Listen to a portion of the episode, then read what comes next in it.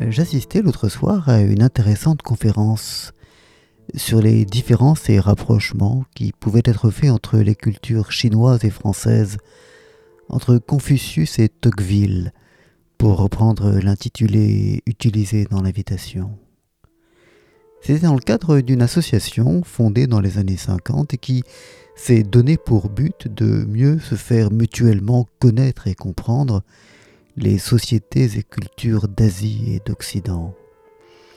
Et écoutant l'oratrice, et enfonçant, comme je le fais si souvent, une porte depuis longtemps largement ouverte, je monologuais en mon fort intérieur euh, sur le même et l'autre, l'attrait et la peur de l'autre, l'attrait et la lassitude, le dégoût peut-être du même, l'amour des mers et des terres étrangères, et celui des ponts aussi, qui permettent pourtant de les franchir et de s'affranchir d'une certaine façon de cette altérité si désirée. L'histoire des hommes, et plus largement celle de l'espèce humaine, est l'histoire du même et de l'autre, une danse perpétuelle entre l'universel et le particulier, l'unification et la différenciation, le simul et le singulis. Aussi bien que nous soyons avec nous-mêmes, aussi heureux que nous soyons de nous couler dans le moule confortable et intimement connu de nos habitudes, nous voulons de l'autre, au point de le créer quand il n'existe pas, de susciter de l'altérité là où l'identité domine. C'est à cela aussi que servent les nations, les cultures, les modes, les civilisations, les langages, et peut-être les âges et les sexes. Et justement, j'avais le sentiment, écoutant l'oratrice parler devant un parterre euh, plutôt bon chic, bon genre, de vivre une de ces scènes de la série américaine V, les visiteurs, dans laquelle, la Terre ayant été approchée par des extraterrestres, des individus des deux peuples se rapprochent,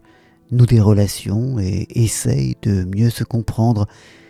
Mais certains parmi eux sont altruistes, curieux, ouverts et pleins de bonne volonté, tandis que d'autres ne sont appâtés que par l'espoir du gain et du pouvoir, sont des traîtres en puissance, euh, ou plutôt, euh, car c'est le point de référence de la série, euh, comme on pourrait parler du point Godwin, des collabos. Celui qui essaye de se rapprocher de l'autre, celui qui en l'autre voit d'abord le même, prend toujours le risque d'être considéré comme un traître. Et il l'est effectivement parfois. Mais ce que nous apprend la lecture de François Julien, la lecture de ce beau petit livre qu'est De l'évasif,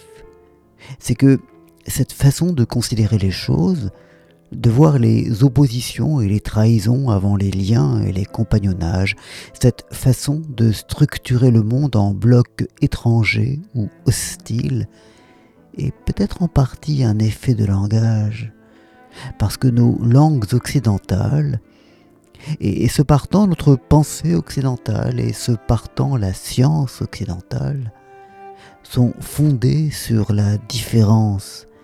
l'existence de catégories distinctes, quand d'autres pensées mettent l'accent sur l'évasif, les marges et les discontinuités.